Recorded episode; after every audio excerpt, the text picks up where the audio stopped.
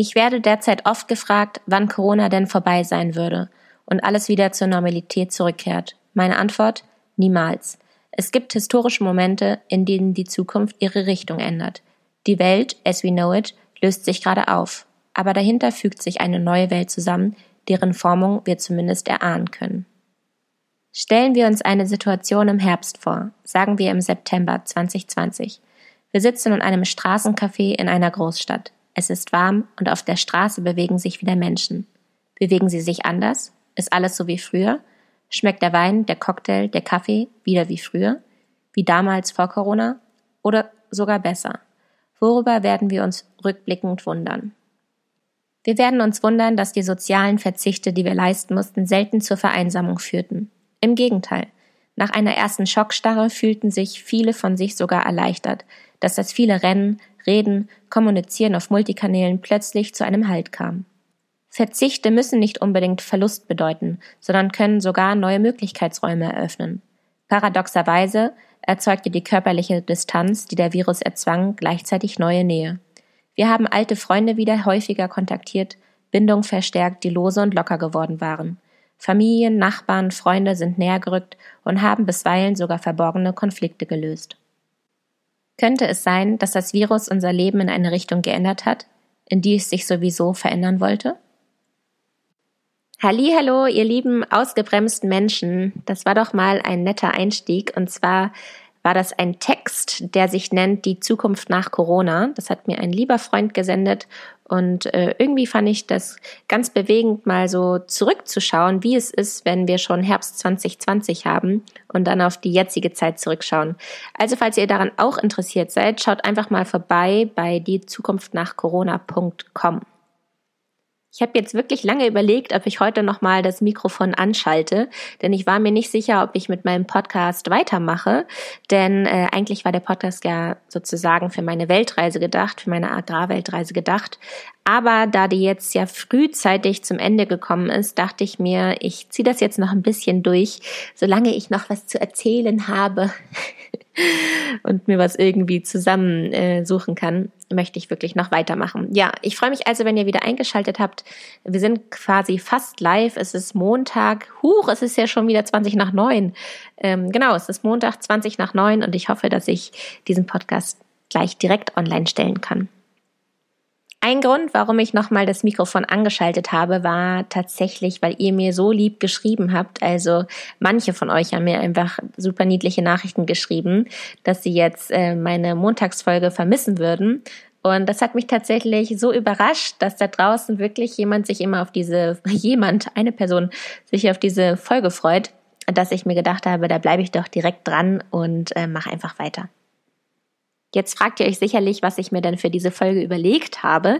Ich habe mir überlegt, ich möchte euch ein, einmal von meinem Rückflug erzählen. Ich wurde ja von Deutschland zurückgeflogen durch die Rückholaktion von Buenos Aires nach Frankfurt. Und von diesem besonderen Flug möchte ich euch erzählen, was das für ein Feeling ist, wenn man mit all den Deutschen da in Buenos Aires am Flughafen steht. Das ist irgendwie total besonders.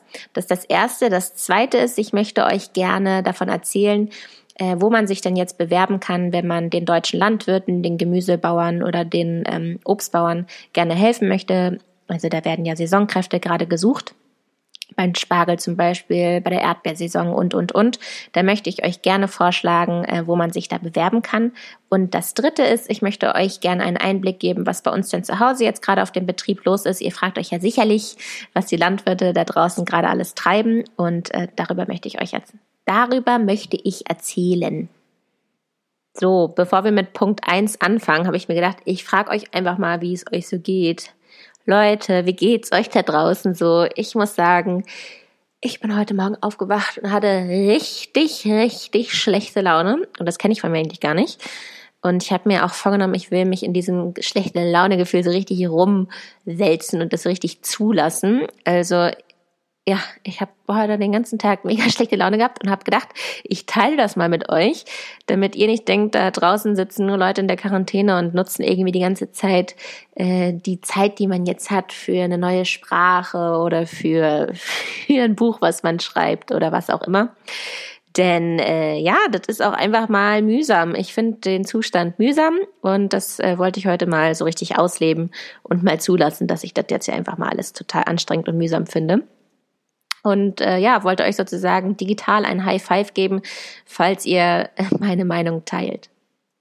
Aber ich weiß, ich jammer hier auf hohem Niveau, denn ich bin zum Glück auf dem Dorf und ich kann jederzeit rausgehen und irgendwie in der frischen Luft sein. Und ich war auch Inlinern und joggen und ich habe mein Longboard wieder rausgeholt und war Longboarden und ich habe auch eine Freundin eingeladen und wir haben Sachen gemacht wie ähm, Porzellan bemalen. Ich war auch richtig kreativ und habe Häkeln versucht zu lernen. Ich habe wirklich versucht, mir meine Zeit hier intensiv äh, zu gestalten, so dass ich nicht in ein ähm, Reisetief verfalle, weil ich ja gerade von meiner langen Reise komme. Aber ich muss sagen, jetzt, ich weiß nicht, wie, der wievielte Tag es ist, der fünfte oder sechste. Ich denk mir so, äh, reicht jetzt. Ich habe jetzt hier äh, genug Me-Time gehabt und habe hier ordentlich versucht, das sinnvoll zu nutzen.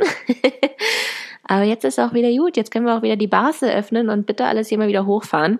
Nein, Spaß natürlich nicht. Das ist alles schon so richtig, wie es ist. Aber ähm, ich war auch schon vorher ein Mensch. Ich habe mir schon vorher immer genug Me-Time genommen und brauche quasi dieses super ausgebremste gar nicht. Denn das habe ich auch schon vorher ganz gut hingekriegt. Und ich vermisse so dieses dieses äh, Ungeplante und Spontane und das, was mal so aus Versehen passiert ist, wie aus Versehen mal zu viel getrunken oder aus Versehen mal zu lang wach geblieben und aus Versehen mal noch in einen Club gegangen und sowas alles, das macht dir das Leben so spannend und das fällt jetzt alles gerade weg und es ist so richtig eintönig und ähm, ja, wie soll ich sagen, brav. Sind jetzt alle alle so richtig brav. Gut, das wollte ich nur mal ganz kurz hier als Reality-Check vorwegschieben, damit ihr wisst, in welcher Phase ich mich hier so aufhalte. Und äh, ja, damit wir alle mal uns so ein bisschen äh, erzählen können, was die Lage gerade mit uns so macht. Aber nun zu der Story, wie ich überhaupt von Argentinien nach Deutschland gekommen bin. Und zwar war das echt total spannend, denn ich hatte irgendwann wirklich feststellen müssen, dass das Reisen einfach nicht mehr möglich ist, dass der öffentliche Verkehr sich einstellt, dass die Hostels zu machen, die Hotels zu machen, dass man gar nicht mehr richtig aufs Land kommt und äh, generell alle Grenzen zu machen. Deswegen musste ich mir eingestehen, ich muss jetzt mal nach Hause. Auch alle anderen Leute, die ich getroffen habe und die schon ewig auf Reisen sind, auf Weltreise auch waren, sind auch nach Hause gefahren. Und ich war wirklich einer der längsten, die durchgehalten hat und die immer gesagt hat, nee, nee, ich bleibe. Ich mache ja hier eine Weltreise und ich habe hier noch so viel vor mir ja, bis ich dann festgestellt habe, dass es einfach wirklich nicht mehr möglich ist. So, und dann dachte ich, ich bin jetzt bestimmt der einzige Mensch, der jetzt hier in ganz Buenos Aires noch kleben geblieben ist und aus Deutschland kommt. Aber irgendwann habe ich sogar herausgefunden, es ist gar nicht nur meine Persönlichkeit, sondern es gibt noch zwei, drei andere. Und äh, wir haben dann auch ähm, unsere Kontakte ausgetauscht. Irgendwie wurde mir Bescheid gesagt, hier Maja, der und der ist noch da oder die und die ist noch da, melde dich doch mal bei denen. Vielleicht können die dir sagen, wie die es machen. Und so saß man da in einem fremden Land und hat irgendwie versucht, äh, Flüge zu buchen oder mit der deutschen Botschaft zu telefonieren, auf irgendwelche Listen zu kommen. Und es war total schön zu sehen, wie man ja auch eigentlich mit Fremden, die einfach auch nur gerade am Reisen waren und aus Deutschland äh, gekommen sind, wie man mit denen so richtig Hand in Hand gearbeitet hat und sich so Tipps zugeschoben hat. Und ähm, ja, so habe ich es geschafft, mich auf irgendwelche Listen zu setzen. Ich weiß letztendlich gar nicht, mit welcher Liste ich es dann geschafft habe, dass mir die deutsche Botschaft auch geantwortet hat. Auf jeden Fall wurde mir gescheit gesagt, dass ich an einem Montag losfliegen kann und dass mein Flug um 12.50 Uhr gehen wird und dass sie mir aber trotzdem nicht garantieren können, dass ich mitfliegen kann und dass ich bitte um 7.30 Uhr am Flughafen sein soll.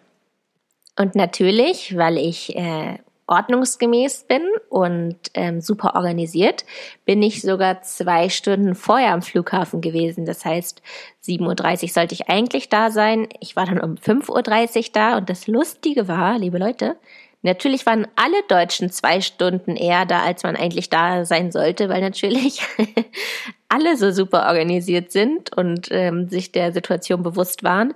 Das heißt, ich dachte, ich stelle mich da schön als allererste an, weil ich bin ja so super früh, aber es waren alle super früh und dementsprechend war ich von den super frühen doch die äh, letzte. Also im Vergleich zu den anderen stand ich einfach wirklich fast in der letzten Position der Schlange.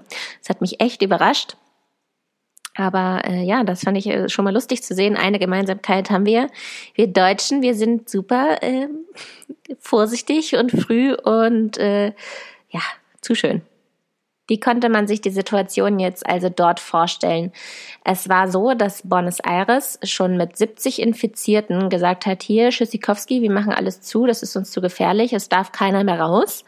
Und äh, so kam Buenos Aires mega schnell zum Stillstand. Also es gab auch in jeder Straße einen Polizeiwagen, der da abends eine Ansage gemacht hat mit Lautsprecher, dass man jetzt in der Wohnung bleiben sollte, unter Tütata und hast du nicht gesehen, mit Blaulicht. Die waren da also richtig, richtig streng und die Straßen waren wirklich leer. Es war irgendwie so eine richtige Geisterstimmung. Aber tatsächlich schon ab Tag eins, wo das gesagt worden ist, dass man nicht mehr rausgehen darf, ähm, gab es um neun Uhr immer dieses Klatschen. Und das habe ich zwei Nächte lang mitgekriegt, wie abends immer alle geklatscht haben für die Menschen, die im Krankenhaus arbeiten oder generell arbeiten mussten. Ähm, und das war total bewegend, weil nicht nur die Leute geklatscht haben oder gejubelt haben, sondern gleichzeitig haben die Hunde auch angefangen zu bellen und die Polizeiwagen haben das Tatütata-Geräusch angemacht und irgendwie, ja, ich habe so richtig geklatscht und dabei Gänsehaut gehabt und dachte mir so, oh, es ist so krass, dass wir gerade alle dieses eine Problem haben und das uns so zusammenführt irgendwie. Das macht uns so ähm, gemeinschaftlich. Es war richtig, richtig schön. Ja, so könnt ihr euch also die Stimmung vorstellen. Die Straßen waren leer und jeder saß in seinem Haus und ich habe irgendwie versucht, mir ein Taxi zu organisieren, damit ich irgendwie zum Flughafen komme. Und das war auch gar nicht mal so leicht, denn eigentlich hatten alle Taxiunternehmen schon zugemacht, da es sich nicht mehr lohnt, da kein Mensch mehr draußen irgendwie von A nach B will und darf. Naja, ich habe dann irgendwie doch noch einen Taxifahrer gefunden und der kam dann auch mit Mundschutz und war total ähm, ja, äh, wie soll ich sagen, ängstlich eigentlich, mich abzuholen, denn ich musste ihm ja sagen, dass ich, dass ich fliegen möchte und dass es für mich extra einen Flug gibt. Und man hat schon in den, auch in den Tagen davor gemerkt, dass Leute total Angst hatten vor Europäer. Ich habe zum ersten Mal gemerkt, wie das ist, wenn man nicht willkommen ist, beziehungsweise wenn man einem ähm, was ja sozusagen zudichtet, wofür man gar nicht äh, selber was kann. Also ganz ehrlich, dass in Deutschland so viele Infektionen waren oder in Italien, dafür, damit hatte ich ja jetzt gar nichts zu tun, aber trotzdem hatte jeder Mensch Angst vor mir, weil ich ja so europäisch aussehe mit meinen blonden Haaren. Und äh, ich konnte schon vorher feststellen, dass die auch an der Kasse, wenn ich irgendwie Geld hingegeben habe oder so, äh, richtig, richtig böse waren. Und ja, ich war so richtig unwillkommen. Genauso auch bei meinem Taxifahrer, der mich zu, zum Flughafen gebracht hat. Also wir haben wirklich gar nicht miteinander geredet. Er hat mir auch gesagt, er nimmt mich nicht, wenn ich keine Mundmaske trage. Also musste ich noch meinen ganzen Koffer aufkramen, äh, denn ich hatte irgendwann mal eine Mundmaske geschenkt bekommen von jemandem, den ich getroffen habe und dem ich erzählt habe, dass ich jetzt noch am Reisen bin und der meinte, hier, wegen der Sicherheit nimm dir so eine Maske, du brauch, wirst sie brauchen, ich sag dir das. Und da, als ich die geschenkt bekommen habe, dachte ich mir so, ja, ja, genau, ihr seid mir hier alles so Panikmacher. Aber ja, es hat sich bewährt. Ich musste diese Mundmaske auch tragen. Auch im, am Flughafen musste ich auch so einen Mundschutz tragen. Ja, dann am Flughafen total lustig. Man konnte die Deutschen sofort erkennen, alle in ihren Sandalen und in ihren Jack Wolfskin Jacken und ihren Wanderrucksäcken. Und ich dachte mir so, ich musste gar nicht gucken, wo man sich jetzt anstellen musste, denn es gab, glaube ich, drei Rückholaktionen, auch noch von anderen Ländern. Und ich konnte direkt sehen, da, da sind meine Deutschen und bin dann dahin gesteppt und habe mich in die Schlange gestellt. Ich hatte ja eben schon gesagt, ich stand wirklich ganz, ganz hinten. Und ähm, es war total lieb, denn äh, vor mir war eine Gruppe und äh, die waren alle so in meinem Alter, vielleicht ein bisschen jünger. Und die meinten so, hey, wir wollten uns gerade einen Kaffee holen. Wollen, äh, möchtest du auch einen Kaffee? Und es war direkt so, jeder wusste, dass es gerade total besonders ist, dass man angeschrieben wurde, dass man jetzt nach Hause geholt wird. Und dadurch war total die, das Gemeinschaftsgefühl da und äh, so eine kleine feierliche Stimmung hatte man so in sich. Und äh, ja, dann habe ich da mit den Fremden einfach mal einen Kaffee getrunken und über die Reise gequatscht. Und äh, eigentlich jeder, der da war, war natürlich eigentlich ungewollt da, denn man hatte eine Reise geplant oder einen längeren Aufenthalt und jeder musste das irgendwie abbrechen. Aber man, man war sich einig, es ist richtig, nach Deutschland zurückzukommen. Nicht nur, dass die Deutschen da alle so brav in der Schlange standen und sich gefreut haben, dass man jetzt nach Hause kommt, sondern auch die deutsche Botschaft von Buenos Aires war da, alle ganz schick im Anzug und die hatten auch Lautsprecher dabei und haben äh, dann erstmal aufgerufen, dass die Alten, die äh, jungen Familien und genau Kinder, Kinder unter 18, dass die alle Vorrang haben. Und äh, ja, die haben wir dann alle vorgelassen und grundsätzlich haben die, hat die deutsche Botschaft jeden Einzelnen gefühlt gefragt, ob alles gut ist und wie die letzte Zeit war, ob man sich gut ge betreut gefühlt hat und so weiter und so weiter. Also ich war echt erstaunt, wie man von der deutschen Botschaft aufgefangen wurde ja, und dann saß man irgendwann endlich im Flugzeug. Man war ja wirklich dann auch, weiß ich nicht, sieben Stunden eher da und hat sich wirklich dann gefreut, als man in der Maschine saß. Und dann hat der Pilot einen begrüßt mit Hallo, ihr lieben Landsleute. Und der ganze, das ganze Flugzeug hat gejubelt und geklatscht und äh, war so richtig, richtig purer Freude. Und ähm, ja, das war wirklich eine komplett neue Stimmung in diesem, in diesem Flugzeug. Denn ähm, ja, jeder hatte irgendwie dieses Gefühl, wie cool ist das denn, dass mich mein Land nach Hause holt und dass ich mich da einfach am sichersten fühle. Es war so total das ähm, ja, schöne Gefühl. Außerdem hat man auch anders als sonst direkt irgendwie angefangen, mit jedem zu reden. Also als wäre man irgendwie auf Klassenfahrt gewesen und alle kommen jetzt von ihrer Reise nach Hause. Und ich habe auch mit meinen Sitzleuten, mit, äh, die links und rechts neben mir saßen, habe ich eine WhatsApp-Gruppe, ähm, einfach um zu hören von denen, ja, ob die jetzt nach diesem Flug irgendwie Corona bekommen haben oder ob wir alle gesund sind. Wir wollten uns danach nochmal Bescheid sagen, ähm, ob wir irgendwelche Anzeichen haben. Denn in diesem Flugzeug saßen tatsächlich ein paar, die gehustet haben. Äh, vielleicht war das auch nur ein Räuspern, aber wenn man da so drin sitzt, da reagiert man ja echt allergisch drauf. So und hat sich jedes Mal so richtig böse umgedreht und war so, wer war das hier? Ähm, ja, und deswegen gibt es da jetzt eine WhatsApp-Gruppe, wo wir uns Bescheid sagen, ob wir irgendwelche Anzeichen haben. Und äh, nope, haben wir alle noch nicht. Wir sind im Kontakt und uns geht's allen gut. Ja, also ihr könnt hören, ich war schwer begeistert davon, äh, wie emotional doch dieser Abholflug war. Und die meiste Frage, die ich dann noch von denjenigen kriege, die ich das, denen ich das erzähle, ist immer, ja, aber musst du denn dafür zahlen? Und äh, was glaubt ihr? Musste ich dafür zahlen? Yep, ich muss dafür zahlen. Ich werde die Rechnung dafür noch kriegen. Ich musste aber schon unterschreiben, dass ich das auf jeden Fall zahlen werde. Das finde ich auch schon mal richtig gut. Denn ich weiß gar nicht, wie viel das sein wird. Wir durften, also es ging so ein Gericht, äh, Gerücht rum, dass das zwischen 700 und 800 Euro kosten wird. Also auf jeden Fall äh, schon ein ordentlicher Preis, denn es ist ja sozusagen nur ein Flug und nicht hin und zurück. Und dafür ist das schon im Verhältnis relativ teuer, aber trotzdem gut, dass es sowas gibt. Oh oh, jetzt habe ich mich ganz schön verquatscht. Äh, es tut mir leid, dass ich so weit ausgeholt habe, aber vielleicht interessiert, habt ihr ja gerade mal die Zeit, euch das alles genau anzuhören. Jetzt wollte ich euch äh, über das zweite Thema informieren und zwar über die Saisonarbeit, wie man sich da bewerben kann. Und ich möchte ehrlich sein, ich habe mir da ähm, Hilfe geholt von einer Kollegin beziehungsweise einer Freundin von mir. Die hat da einen Blogbeitrag drüber geschrieben und äh, den findet ihr über deichdirn.com. Da hat sie alle Plattformen einmal zusammengeschrieben. Und ich habe da jetzt einfach mal das, was sie da zusammengeschrieben hat, äh, für euch vorbereitet, um euch das jetzt einfach mal zu erzählen. Aber falls ihr nicht hinterherkommt und euch denkt, hä, welche Plattform gibt es jetzt nochmal? Äh, dann könnt ihr das alle nachlesen bei ähm, deichdirn.com. Wie gesagt, das ist eine liebe Kollegin von mir, ehemalige Kollegin. Äh, ihr Name ist Julia Nissen. Um das jetzt nicht als meins zu verkaufen, als hätte ich das jetzt alles irgendwie mühsamst zusammengesucht. Das war alles sie. Also vielen Dank dafür, liebe Julia. Ja, also wie ihr vielleicht mitbekommen habt, fehlen leider viele, viele Hände bei der Saisonarbeit. Also beim Spargelstechen und beim Erdbeerpflücken zum Beispiel. Oder auch bei anderen Gemüsebauern. Ähm, ja, denn das haben eigentlich immer viele Arbeiter aus dem Ausland gemacht, aus Rumänien größtenteils und auch aus Polen.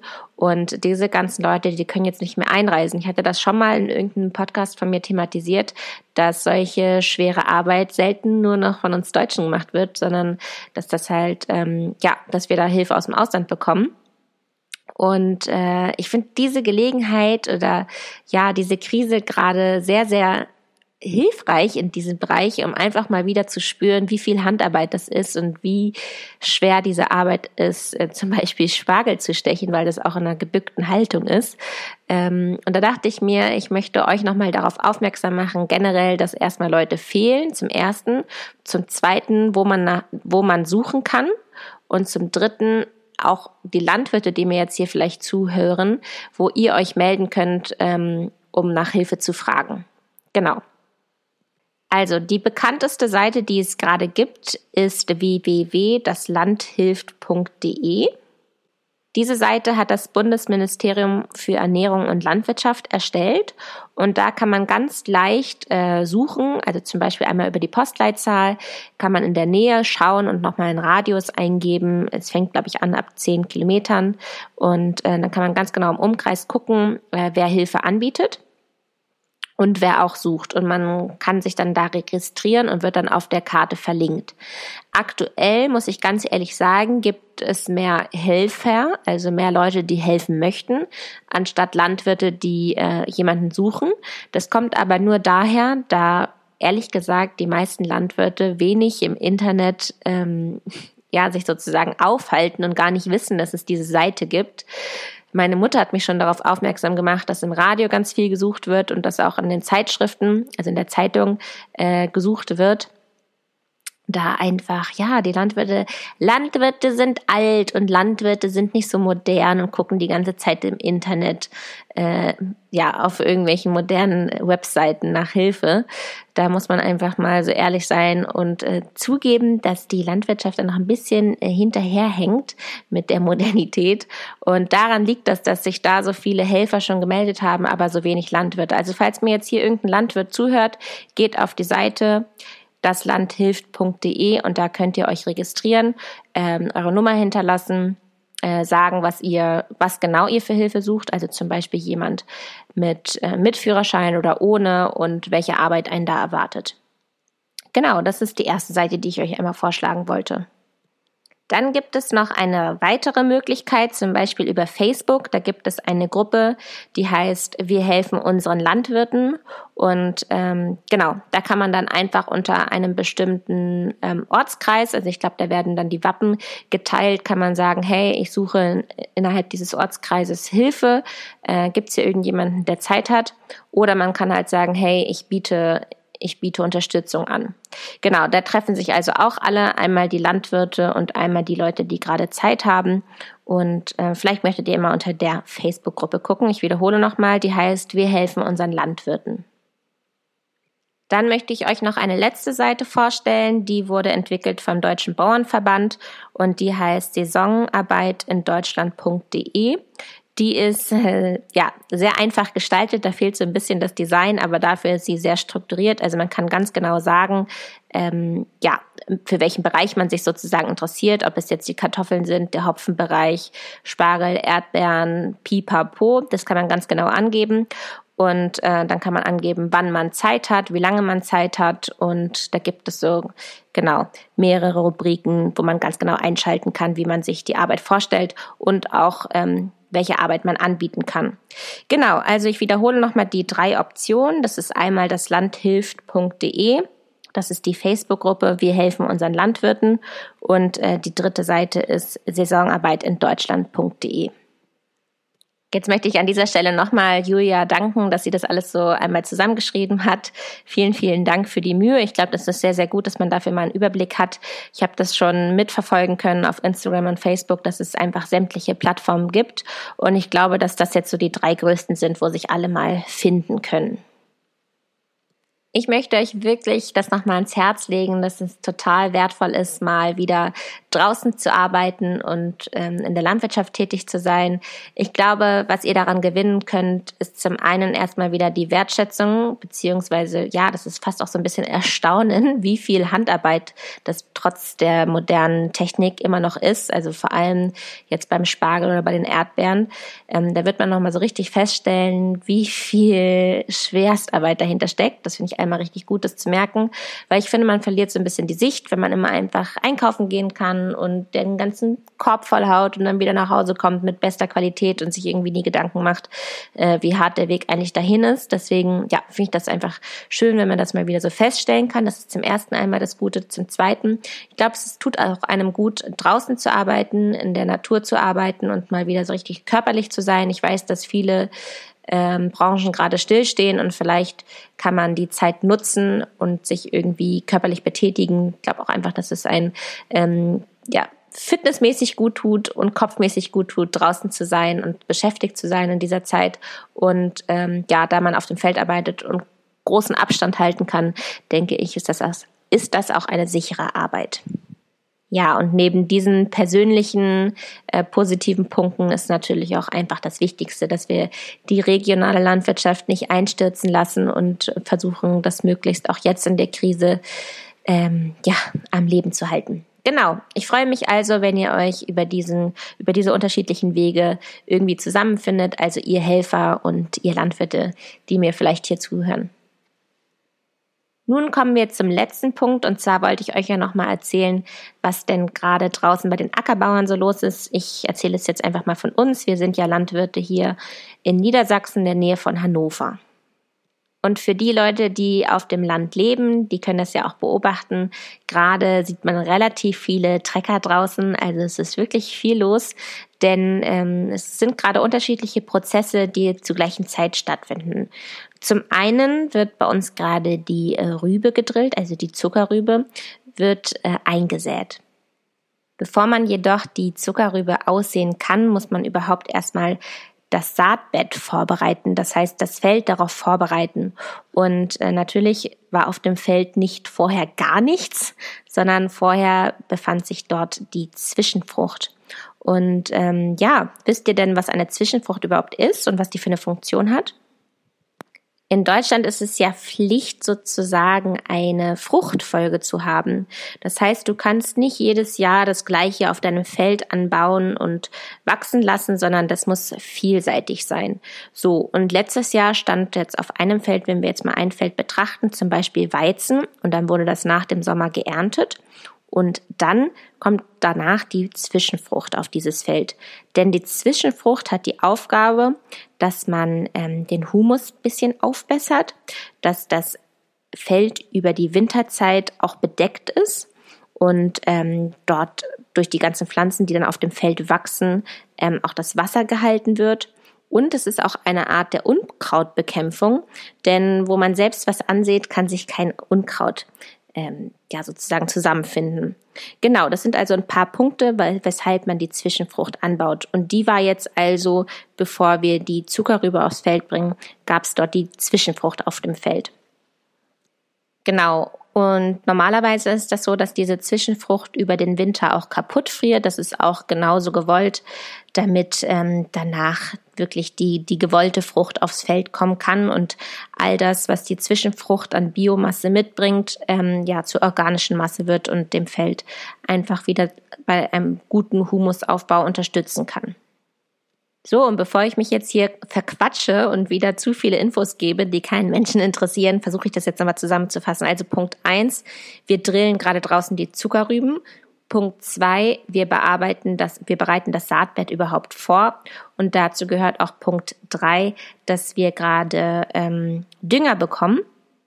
Und zwar ist das bei uns Hühnertrockenkot und Gärreste. Auch das gehört zu der Saatbettvorbereitung. Also das wird, bevor wir die Rübe drillen, schon in das Saatbett einmal eingearbeitet, der, der Dünger. So. Ihr könnt euch also vorstellen, die Landwirte haben gerade viel zu tun, um gerade die optimale Bedingung für die Zuckerrübe ähm, ja, sozusagen vorzubereiten. Ansonsten schauen wir gerade aktuell ganz besonders stark auf unseren Raps, denn ihr kennt das ja normalerweise zu dieser Jahreszeit fängt er demnächst an zu blühen und man sieht diese wahnsinnig schönen gelben Rapsfelder.